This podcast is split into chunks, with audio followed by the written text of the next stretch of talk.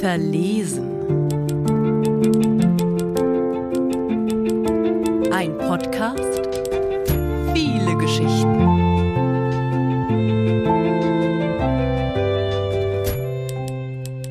Falsch korrigieren.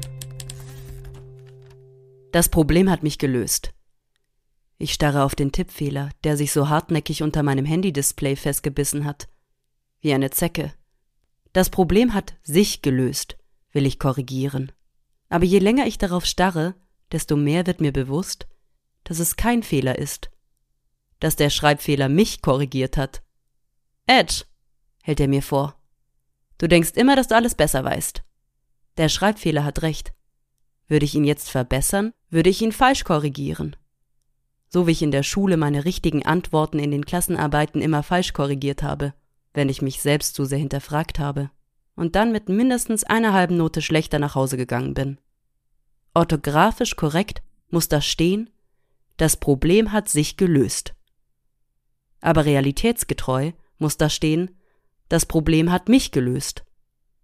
Denn ungelogen, I lost my shit. So genau will ich dir das allerdings nicht sagen, denn natürlich bin ich immer ausnahmslos entspannt und gelassen und cool und umgänglich und locker und gechillt und was noch alles synonymisch in diese Wortwolke passt, deren Ursprung kein Problem lautet. Alles gar kein Ding. So unkompliziert, wie ich denke, dass die Welt mich haben will. Und so unkompliziert, wie ich denke, dass du mich haben willst. Aber wenn ich ehrlich bin, will ich mich so gar nicht haben. Selbstunterdrückung, Selbstentrückung, Selbstkleinmachung und jetzt spucken mir dafür 23 Buchstaben ins Gesicht. Zu Recht. Das ist das Ergebnis von jahrelangem zu viel Bitte und Danke sagen. Die Antwort auf tausende unnötige Entschuldigungen. Die Retourkutsche für unverhältnismäßig viel Ich möchte keine Umstände machen. Die Strafe für den exzessiven Gebrauch des Konjunktivs. Die Karmaschelle für Ich mache jetzt lieber nicht den Mund auf die Auswirkungen von ich darf nicht zu viel Raum einnehmen. Ich will ja keine Bitch sein. Ich will ja niemanden auf den Schlips treten. Warum tragen Frauen eigentlich keinen Schlips? Das muss ein Fehler sein. Warum hat den niemand korrigiert? Es kann ja nicht sein, dass man nur Männer nicht vor den Kopf stoßen darf. Ich denke, ich sollte anfangen, einen Schlips zu tragen. Vielleicht wird mir dann auch nicht mehr vor den Kopf gestoßen. Vielleicht wirke ich dann männlicher und härter. Aber hoffentlich wirke ich dann nicht mehr wie eine Bitch. Vielleicht finde ich dann aber den Respekt vor mir selbst wieder. Denn den habe ich auf meinem Weg aus Versehen verloren. Und ich denke, das kann man mir auch ansehen, weil ich eben keinen Schlips trage. Und ich will gar nicht erst wissen, wann du den Respekt vor mir verloren hast. Oder ob du ihn überhaupt jemals hattest. Vielleicht sollte ich auch einfach männlicher und härter sein. Aber das fühlt sich dann eigentlich gar nicht nach mir an. Bin ich gerade dabei, mich falsch zu korrigieren? Auf jeden Fall verspotten mich inzwischen sogar meine eigenen Buchstaben. Weißt du, was mich wütender macht als das eigentliche Problem? Dass ich nicht weiß, ob du dir jemals solche Gedanken machen musstest. Dass du meine Nachricht einen Tag lang unbeantwortet lässt, obwohl ich dir die Dringlichkeit mitgeteilt habe und du jetzt ankommst mit Kann man dir noch helfen? Nicht mal die erste Person Singular hast du benutzt, denn emotional involviert bist du schon lange nicht mehr. Und du gehst sowieso davon aus, dass das Problem schon gelöst ist, weil ich schon lange gelernt habe, meine Probleme ohne deine Hilfe zu lösen. Gestern hätte ich in deiner Antwort vielleicht noch ein freundliches Angebot gelesen. Aber heute lese ich ein Ist dir noch zu helfen? zwischen unseren zwei Sprechblasen im Chat. Und das frage ich mich ganz ehrlich auch. Die angestaute Enttäuschung in meinem Bauch wandelt sich langsam von passiv-aggressiv zu aktiv-aggressiv. Gut, dass gerade niemand meine Gefühle sehen kann. Denn dann würden mich alle für eine Bitch halten. Und das will ich ja nun wirklich nicht. Es soll niemand merken, dass ich wütend bin, dass ich Emotionen habe.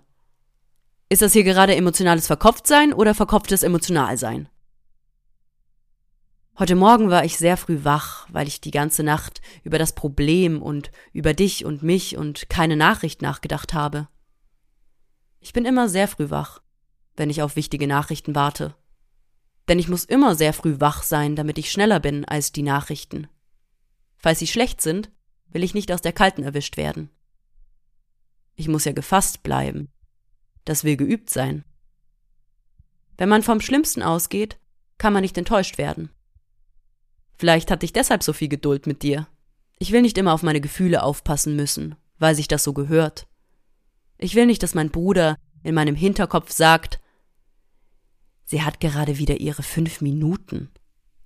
Wie früher.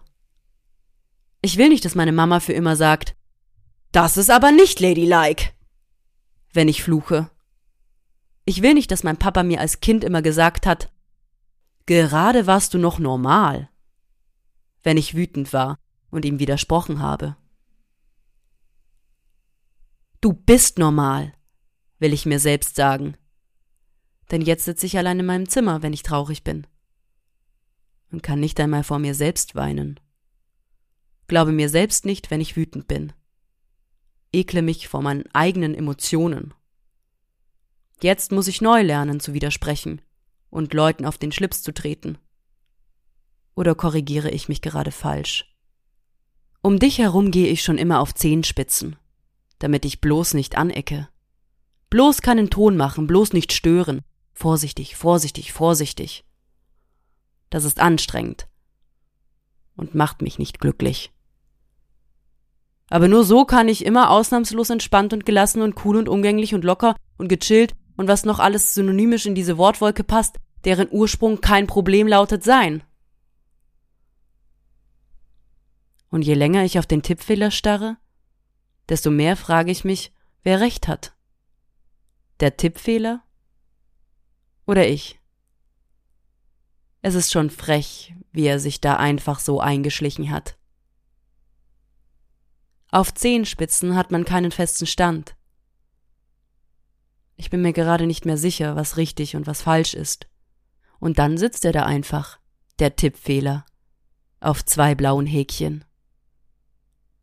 Ob ich richtig oder falsch liege. Vorlaut lacht er mir ins Gesicht, der Tippfehler, wie er da sitzt.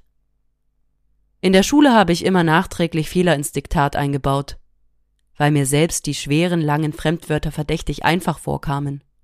Falschkorrektur. Oder sprechen da nur meine Gefühle aus mir? Einmal bin ich deshalb mit zwei ganzen Noten schlechter nach Hause gegangen.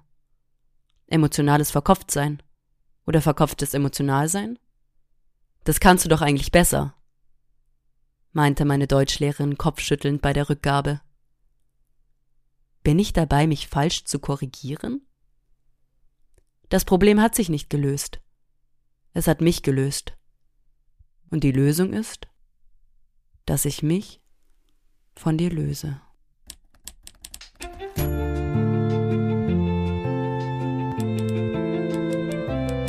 Das war Verlesen mit einer Geschichte von Mona Gnan, gelesen von Sandra Julia Reils.